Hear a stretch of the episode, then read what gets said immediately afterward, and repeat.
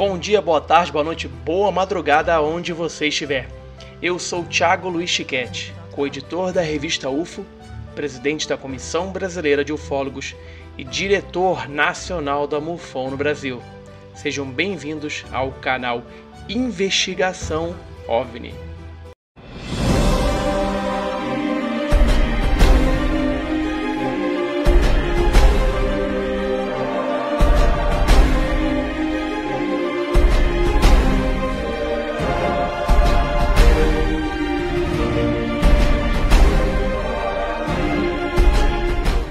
E a nossa entrevista de hoje, inédita e exclusiva, é com Brian Foster, norte-americano, mas que cresceu no Canadá, morou no Havaí e hoje reside no Peru. Ele é um dos maiores especialistas na pesquisa de grandes megalíticos. Já foi ao Egito, Peru, Bolívia e a tantos outros lugares onde essas construções misteriosas são encontradas.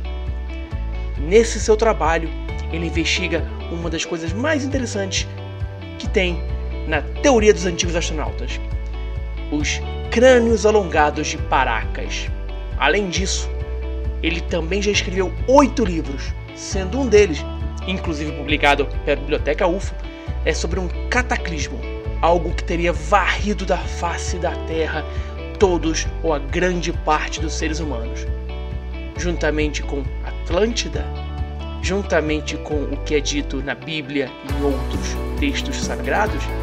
Pois bem, isso e muito mais você vai ter nessa entrevista inédita e exclusiva que só o canal Investigação OVNI traz para você. Mas antes de começarmos essa incrível entrevista, se você quiser ser avisado pelo YouTube sempre que tiver vídeos novos, você tem quatro passos a serem feitos. O primeiro, se inscrever, é óbvio. O segundo, marcar o sininho, o lembrete. O terceiro, curtir. Curta todos os vídeos do canal. E por fim, comente. Comente também todos os vídeos do canal. Põe um emoji, faça uma pergunta, diga da onde você está teclando. Dessa forma, o YouTube vai entender que você é uma conta ativa, que você gosta do canal e sempre que tiver um vídeo novo, uma estreia, você vai ser avisado e não vai perder nada. Então é isso. Boa entrevista.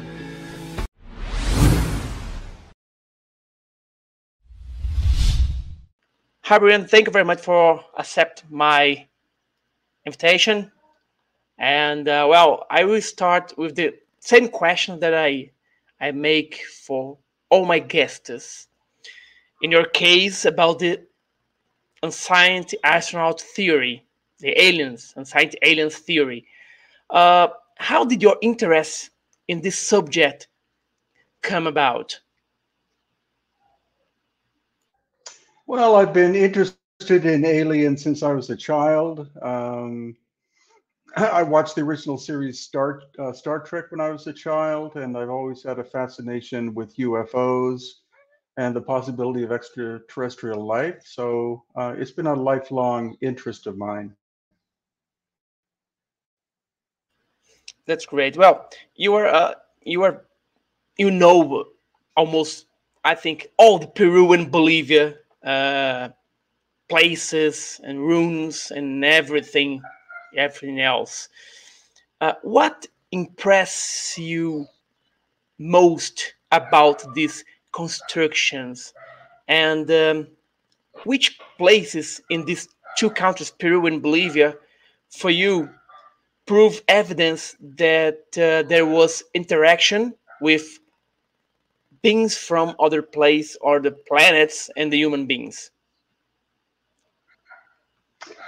Well i'm not sure if they were necessarily from other planets but we definitely see that there are constructions that were done by cultures um, other than those that most um, academics talk about. For example, the Inca could not have built certain structures, such as the core part of Machu Picchu, the massive wall at Sacsayhuaman, some of the work at Ollantaytambo, and also um, in Bolivia, the site of Tiwanaku and Pumapunku clearly could not have been made by the Tiwanaku culture because it would have required, all of these sites would have required very advanced technology that um, to some degree we don't even have today. Uh, and, this, this, your answer led me to another uh, question because I've been in, in Sacsayhuaman and uh, I've been in Machu Picchu and in Peru, and I tried, I tried to, to put a paper between the stones. It's impossible. it's impossible. You cannot. There's no space. I, I don't know. I don't know if they melt the stones. They put something just put the stones together, but it's impossible to put something uh, between these stones It's a perfect construction. So there's uh, there's still much controversy regarding the age of the construction of the old cities in Peru and Bolivia. For example, uh, most uh, historians date the construction of uh, Tiahuanaco to 15,000 uh, 15, before Christ. what's your opinion? Do you think that when they the Mayas and Incas and the other cultures arrive at this the, the, the construction was already there? Oh, definitely. You can see that the surfaces are almost perfectly flat, um, very compound uh, angles. Um, and the Tiwanaku people were barely Bronze Age, so there's no way that they could have done that work. So they they clearly arrived in that location, found these major constructions there, and then uh, rebuilt them for their own purposes. And and do you have any idea uh, which civilization would be the pre uh, predecessor of the Incas and the Aymaras? No, that's the problem. We have we have no idea. We know the Tiwanaku people lived there from about 100 AD to about 1000 AD, but they clearly stumbled across this ancient site and adopted it for their own purposes. But um, Tiwanaku and Pumapunku are also unique. They don't look like anything that we find in Peru or Egypt. So it seems to be one specific culture was responsible for the work at Pumapunku and Tiwanaku? Well, uh, I also visited uh, Stonehenge when I living in England, and uh, well, the megalith, the, the megaliths of Stonehenge is amazing as well. But do you think that a, say, a same civilization could be at the same time in Peru and Bolivia? You, you said that Peru uh, was a, a, different kind of construction, but do you think that uh, one civilization could build all this this uh, uh, stone uh, megaliths and, and, palaces and something like that, or they were teach it uh, uh, by learning from from someone else.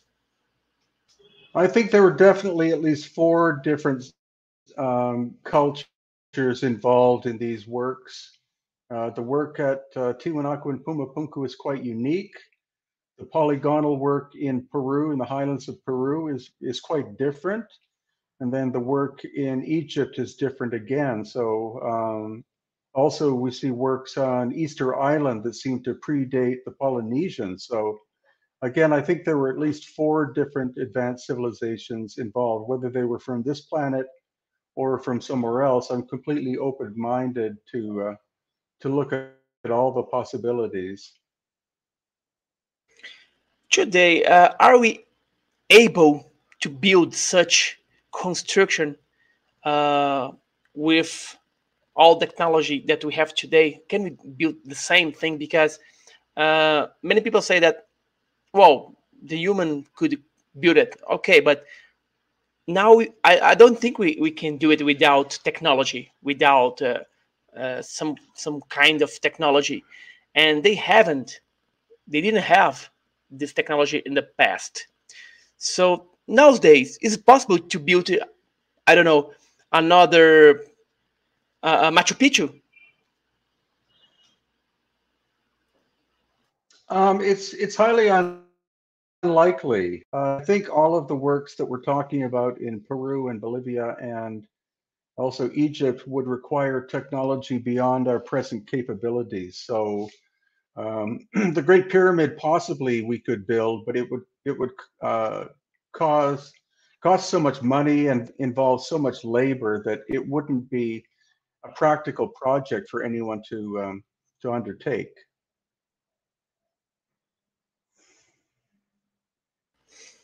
Well, uh, another theory says that uh, and uh, were centers of mineral exploration of the gods called Anunnaki.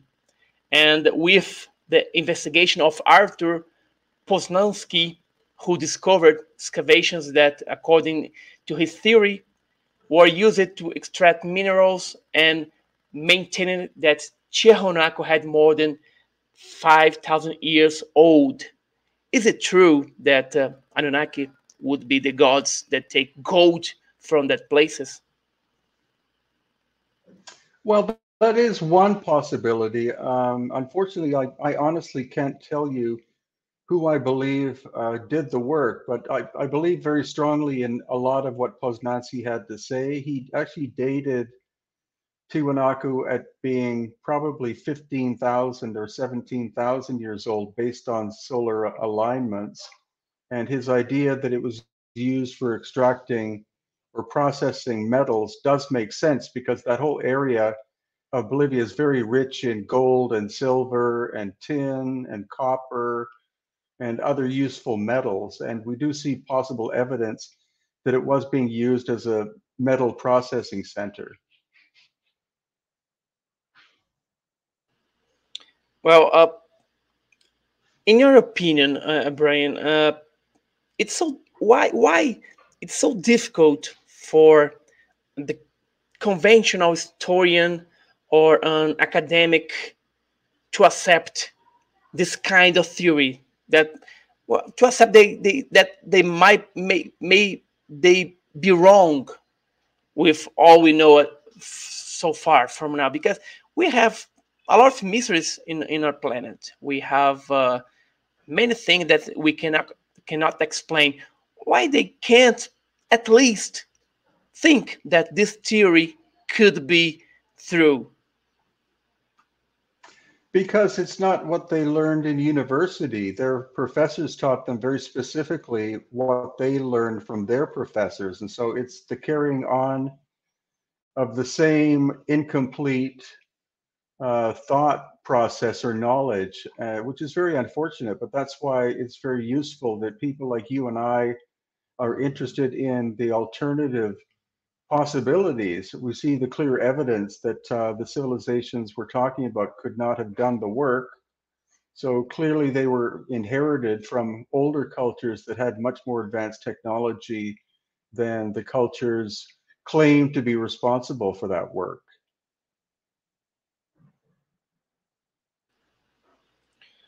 Well, you you participate in several episodes of the series uh, uh, Aliens, uh, Unsighted Aliens. In one of this episode, you, you uh, I think was the first season, you explained your theories about uh, a gigantic granite boulders of the Sun Temple of Ollantaytambo. I've been there; it's amazing and uh, mm-hmm. they that they could not have been built by the Incas. Why?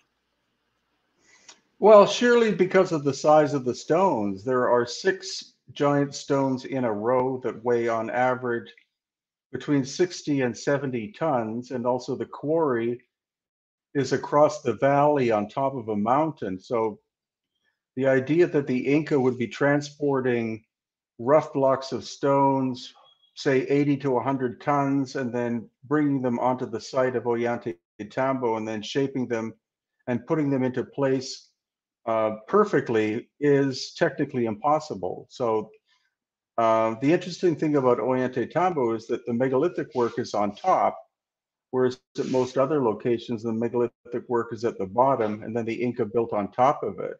But in the case of Ollanta Tambo, it's the complete opposite. The Inca built um, around the giant blocks and staircases and terraces going up to the blocks. Uh, that so that makes it a very uh, somewhat unique site. Yeah, uh, and uh, one of the most intriguing subjects when we talk about this science astronauts and science aliens theory is the elongated schools, uh, schools, skulls. You have been researching this subject since 2014, the schools of Paracas. What make these schools different from those already found? Because we found in, in, Mexico, if I'm not wrong, this elegant uh, uh, schools, and uh, would they be proof that they are not they are from not human beings?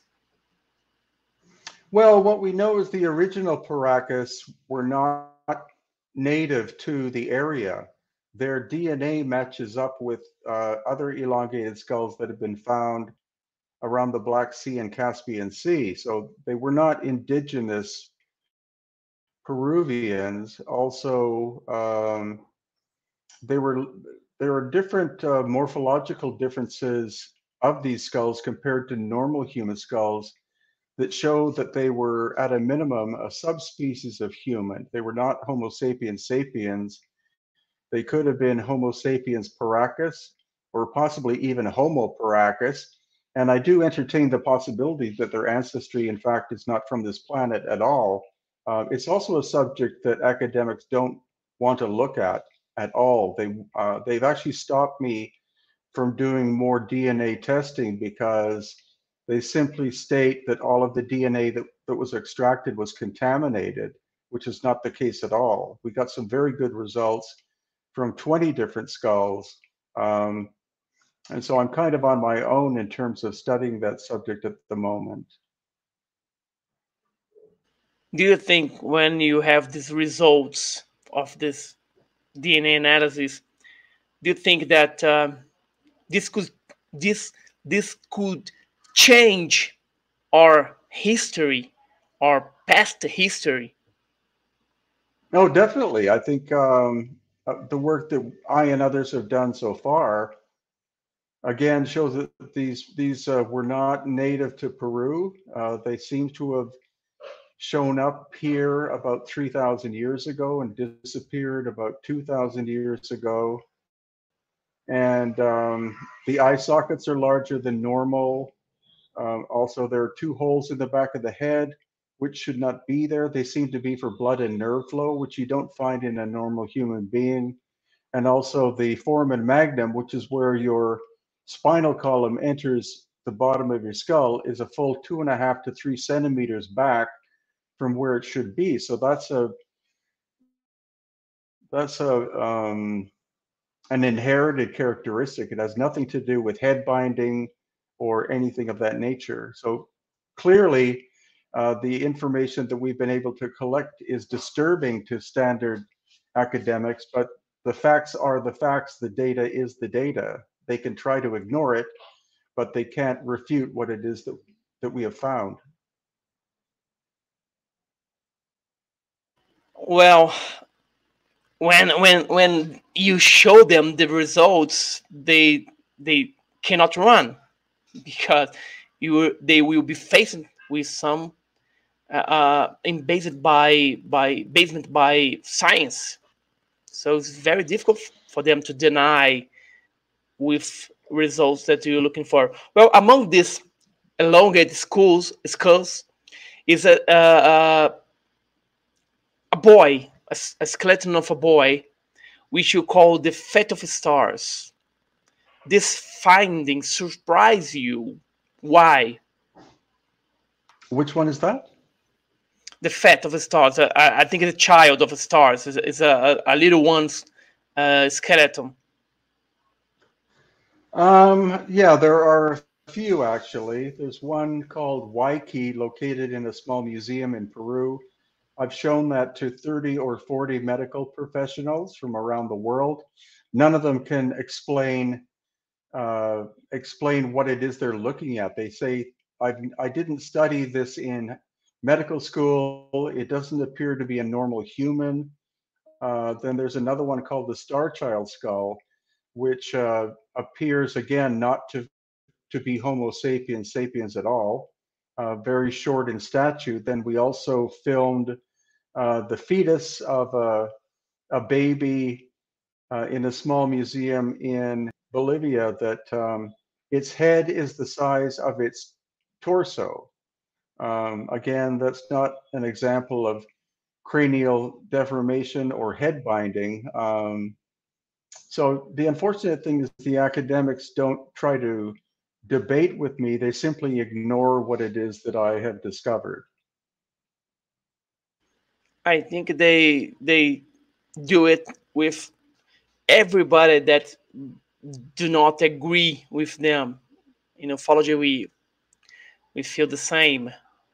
Uh, let's change a little the subject because I I I have this this book, Aftershock, uh, the anxiety cataclysm that erased human history, and they published this book in Portuguese.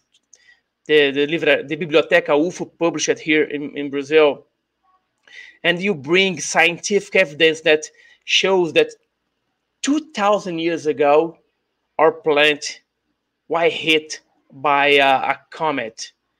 By fragments of a comet solar plasma destructive energy coming from the center of the galaxy or all of these theories together these possibilities together.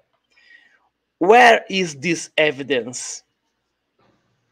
Well, it's actually between 12 and 13,000 years ago, and the evidence comes from um, the solar plasma ejection theory comes from Dr. Robert Schoch, who is an American geologist. Uh, the emission from the center of the galaxy comes from Dr. Paul Laviolette, who's an American physicist. And then other theories uh, similar to that are, are backed up by two authors called Allan and Delair, um, who talk about this. They all talk about the same timeline and the same phenomenon happening. And then there are other authors as well, like Graham Hancock, who's very much into the subject, and people associated with him. So there are actually many different people who are studying the same phenomenon, and they're all coming up with the same time frame of between 12 and 13,000 years ago, there were a series of cataclysms that hit the planet uh, and caused incredible devastation and damage. Could be this the, the great flow, and the, the Bible said the great flow that destroy everything. Yeah, actually, there are more than 200 different cultures that talk about a great flood, where their world was destroyed. So the Bible is one example but you find it in many different cultures from around the world that talk about uh, a time when the world as they understood it was largely destroyed and there were a few who were able to escape from such a devastating circumstance and someone says that atlantis would be one of these civilization that was destroyed by the cataclysm is what do you think about it? Did, did Atlantis live the same same age, same era that uh, the Great Flow? Yeah, it's exactly the same time frame. When you look at um, Plato, who was, of course, the first person to really discuss it, uh, he talks about again between 12 and 13,000 years ago, the series of events happened that destroyed uh, a civilization that was called Atlantis. Um, and of course, there are different theories as to where Atlantis could have existed. Some say in the Caribbean, other people say uh, Antarctica or other locations on the planet. But um, you know, the, probably the most famous, mysterious place on Earth that's ever been written about, and more books than anything else are written about this lost civilization of Atlantis, whether it was a city or a continent, depends upon the author that you read.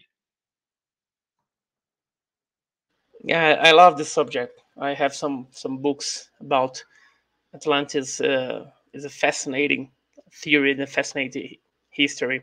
Well, uh, a very famous megalith is the Saihuit stone. Correct me if I'm spelling wrong. It's said to be a temple of the gods, with while others believe it was a throne of giants.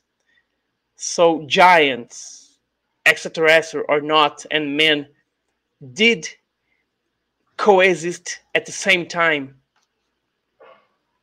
Uh, many people believe so. I'm not. Um, I'm not one of the people who does a lot of research about giants, but of course there are legends from, again, from all over the world that talk about uh, people who are much taller than a normal person um, that existed and were destroyed by the resident population. There are a lot of Native American stories about giants existing. Probably Lovelock Cave is the most famous. Uh, there are stories about the so-called mound builders in the United States who um, built these massive earthworks that were not claimed to have been built by the Native American people. Uh, of course, you have in the Bible uh, Goliath, uh, you have the Nephilim, and uh, almost every culture, I think, that you can think of talks about giants existing in the distant past or even up until relatively recently.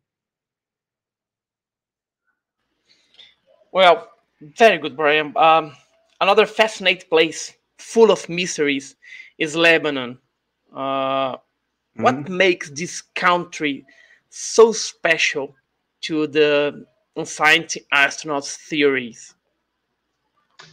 Well, it's mainly the location called Baalbek. Baalbek is uh, there's a quarry, and then about uh, one to one and a half kilometers away is the site of the the complex of Baalbek itself. And so in the quarry, you have one stone that weighs approximately 1,200 tons that was never moved. It was never completely finished.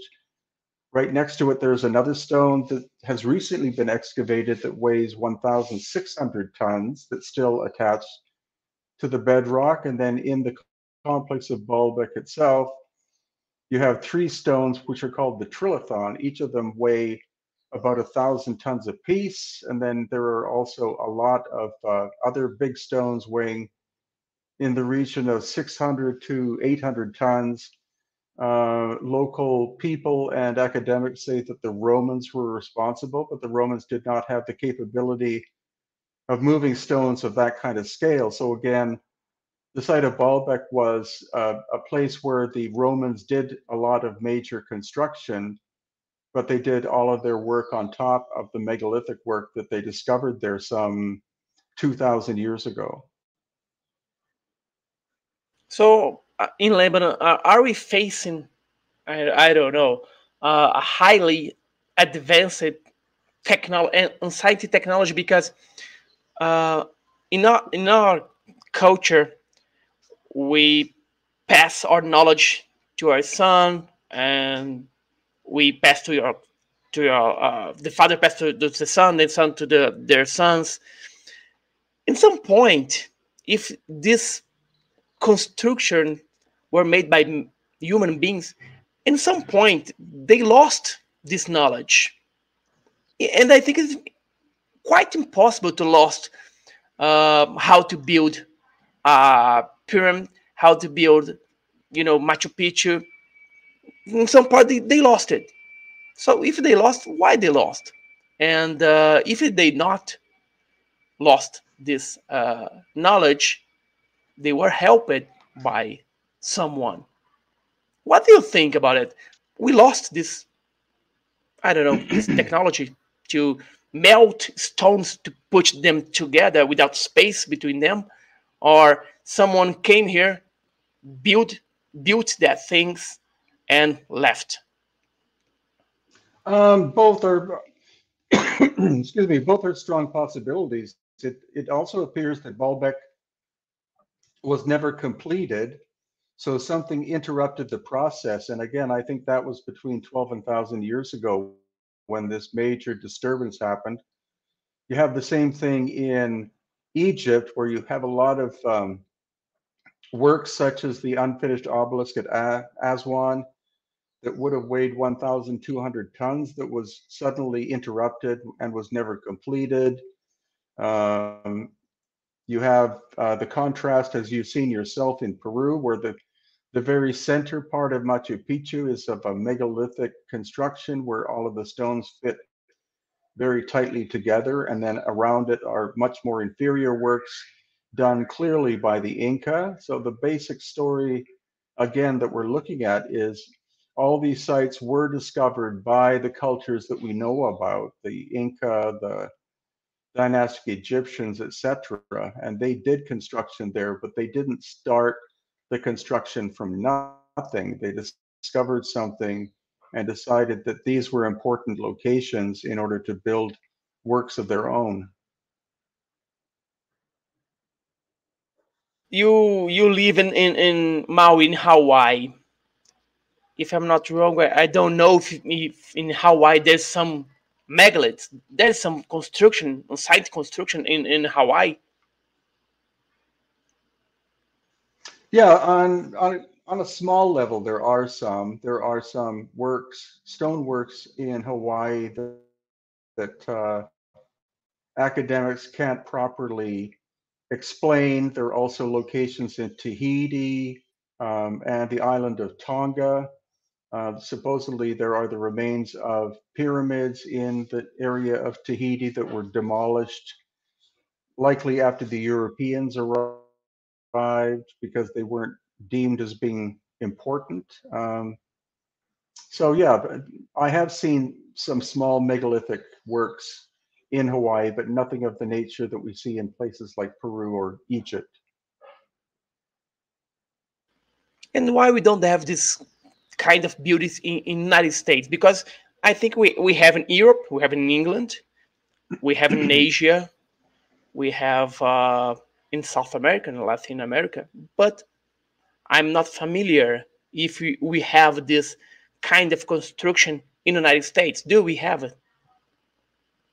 No, there are there are earthworks like there are, are mounds and things like that, but they're more recent. Um, Thirteen thousand years ago, the United States and Canada were covered by one to two kilometers, maybe even three kilometers of ice, and so um, it wasn't until the ice melted that these areas were habitable, whereas in places in South America and also Egypt and other locations, they never had these major ice sheets on top of them. So that's why we can go back further than 13,000 years and say that these constructions could very well be that old, as well as there's a site called Petra in Jordan, which again is of a megalithic nature cut into the bedrock. Uh, it's a site that's 12 kilometers long, very phenomenal to uh, to look at. Um, some sites in Greece appear to be much older than the Greek civilization. There are sites in Japan that don't appear to be to have been made by the Japanese as we know them, and you know, on and on we go. They're just uh, there are many locations around the world uh, that were ice free at that time that appear to be much older than what academics want to understand. And do you think that uh, they're gonna change their minds? I, I know I, I know that uh, you are doing something to, to this happen, but uh, do you think they some some way they, they're gonna you know uh, uh understand that maybe our history is is not wrong, but half, half, half wrong, something like that. No, I think so. Well, the good thing is that the younger academics and guides and people are much more open to the possibilities. Every time I go to, excuse me, Machu Picchu, for example, some of the guides come up to me and say that they've watched my videos and they have a much more profound understanding of the complexity of Machu Picchu than what they had before. Um, so I think that's the that's the the good news and the promise is that younger people have much more open minds than those who are older and have been indoctrinated into a very tight history of the planet. Uh, so I think in the future, many more people will wake up to the fact that our history, uh, as taught to us, has been incomplete. And um, that's what I'm looking forward. That's my main function is to open people's eyes to look, look at the possibilities of a much more complex history than what we've been taught. Well, for, for the most part of people, this theory, the alien theory, began with uh, uh, Erich von Däniken, and mm-hmm. uh, they are he is very criticized by that. And uh, I I know him. I spoke with, with him. You know that uh, a couple of times, and uh, I I asked him, well, all you write in your book, do you do you really believe it? And he told me, Thiago, I believe it, but when I start to re- research more, some some things I changed my mind. Of course, I, I discovered that well I, I, was wrong, but many things I still handle it, handle it because I still believe it. Do you feel the same eh, when we started to investigate? You you you had ten things to investigate, and twenty years later, thirteen years later, you think, well, that thing I, I, I thought was is was wrong, but I have many things that was right. How, how how do you feel? Do you feel this? Well, I come from a very much a scientific background. That's what I studied in university. So I'm very scientifically oriented when I look at these things. And so I, I haven't really changed my mind much about any of the things I've looked at. Um, but through visiting them over and over again, I keep adding pieces uh, to this puzzle. So I've been to Machu Picchu about 90 times so far, and uh, each time I go, I do learn something that I hadn't seen before. And so that's that's why I keep going back to these locations. Is there's always something new to add to uh, the knowledge level. And of course, I've had also very good teachers here in Peru who have studied these sites much longer than I have. And it's their insights and knowledge that um, I very much enjoy adding to what it is that I've learned. Well, I have to confess you something. Uh, when I was in Peru in 2018, 2017, I don't recall right now. Uh, I was in Machu Picchu and I was talking to a guide. And I thought, oh, what, what do you think about the uh, uh, aliens that build oh i believe i believe uh, i'm the only one guy that believe that that they came from the sky they were god that help and uh, uh, i really like that uh, researcher Brien i said what Brien oh Br- brian that american Brien Foerster i i know him I, I, like I like him. I like it. There's well, well, I know Brien because we we met each other in in, in Foz do Iguaçu years before, and I told the guide, uh, I know him. Really? Do you, do you know him? What was a marvelous? Well, you are very known in in Peru, so it's Thank good. You. It's good. It's very it's very good. And uh, Brien, what are you what are you actually researching right now? You're researching something uh, that you can tell us? Well, it's been a problem for the past, excuse me, almost two years because of an obvious thing that we we know about happening around the world. But um, I recently just came back from Egypt. It was my ninth trip, and um, I was allowed to go into or underneath what's called the Step Pyramid at Saqqara and filmed there. And what we found was there's an underground complex that existed there before the construction of the, the step pyramid on top of it. So that's quite new. That's only been open for maybe two years. Uh, there's also another site at Saqqara called the Southern Tomb, which is a shaft and tunnel system that goes underground into the bedrock. I was allowed to go in there and film, uh, as well as another location called the Osirion at Abydos, and that's an underground complex that was built on purpose underground, and it's it's a very vast, uh, it's quite a big tunnel system. Um, I was able to film it a little a little bit a year and a half ago, but this time we were given two hours. So that's something that will be coming up on my YouTube channel to show to everyone. Um, so that's those are the main things. We of course went to the you know the Great Pyramid and the Sphinx and all those other places, but those are the ones I just mentioned are ones that uh, were quite newly opened up to the public, and so that's what makes me want to keep going back to Egypt as long as they continue to opening to open sites that previously were not allowed to be uh, looked at by the general public. That's great. I will leave all the links for your me, uh, social medias in, in the description of this video. Uh, Brent, to finally to finish our interview, is a question. It's a deep question. Uh, how schools, skulls, uh, megaliths, and, and anxiety technology are rewriting the history?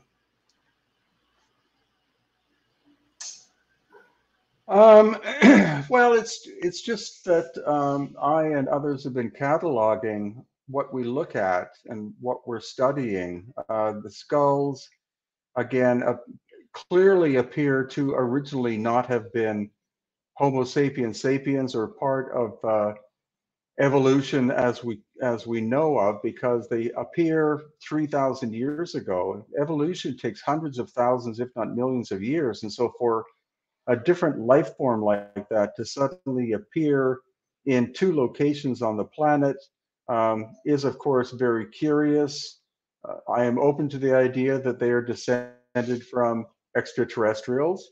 And then with the megalithic sites, I think we've discussed quite clearly that they could not have been made by the cultures attributed to them. So again, I'm open to the idea that they were that the ancient people were either taught by extraterrestrials or that the extraterrestrials, in fact, came here, did that construction, and then left for us to inherit them. Um, yeah, that's honestly what I have to say about about that subject. Yeah, this thing is gonna change everything, everything, and the people like us that sometimes I call it stupid loonies, they will see that uh, we were right. Correct. Uh, so, my friend, I would like thank you very much yeah, for your time. Yeah. Oh, okay. Go on. Go on. Uh, no, my pleasure. I just, I just want to say, I'm very happy that you are interviewing me from Brazil because I've had the pleasure to be uh, in Brazil three times at different conferences with AJ uh, Gevaerd and uh, many others. And I know that Brazilians are very curious people, very open minded to the idea of aliens, lost ancient high technology, lost civilizations. Um, and so it's always an honor to speak with someone interviewing me from Brazil, and I hope that we can do it again. Sure, sure, and I hope you come come back to Brazil soon because we we we met together uh, two times, three times here in Brazil. Uh, we had mm-hmm. together in the Unsighted Aliens uh, in São Paulo and in Foz do Iguaçu as well. And uh, mm-hmm. as you said, the Brazilian Brazilian love it, love the subject. And uh, I will leave the link here as well for the Biblioteca UFO about your book, The Cataclysm. Uh, we have it in Portuguese, so the people here in Brazil will love it.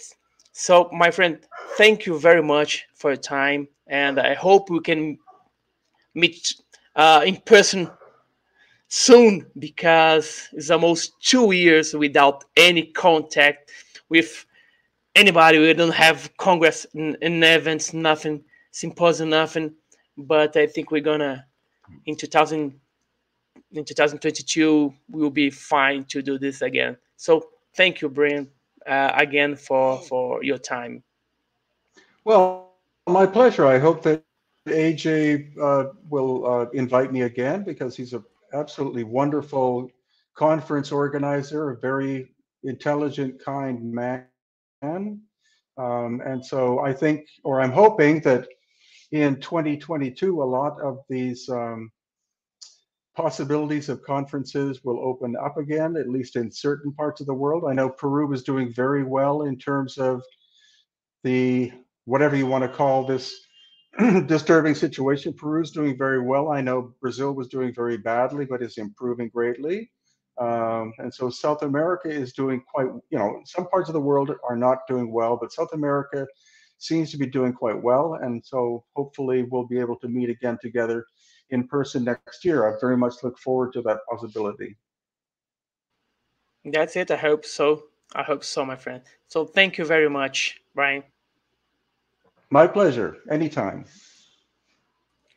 Bom, pessoal, é isso. Espero que vocês tenham gostado dessa entrevista. Muita coisa. Eu acho que deixaram mais, deixou mais dúvidas do que certezas para todos nós.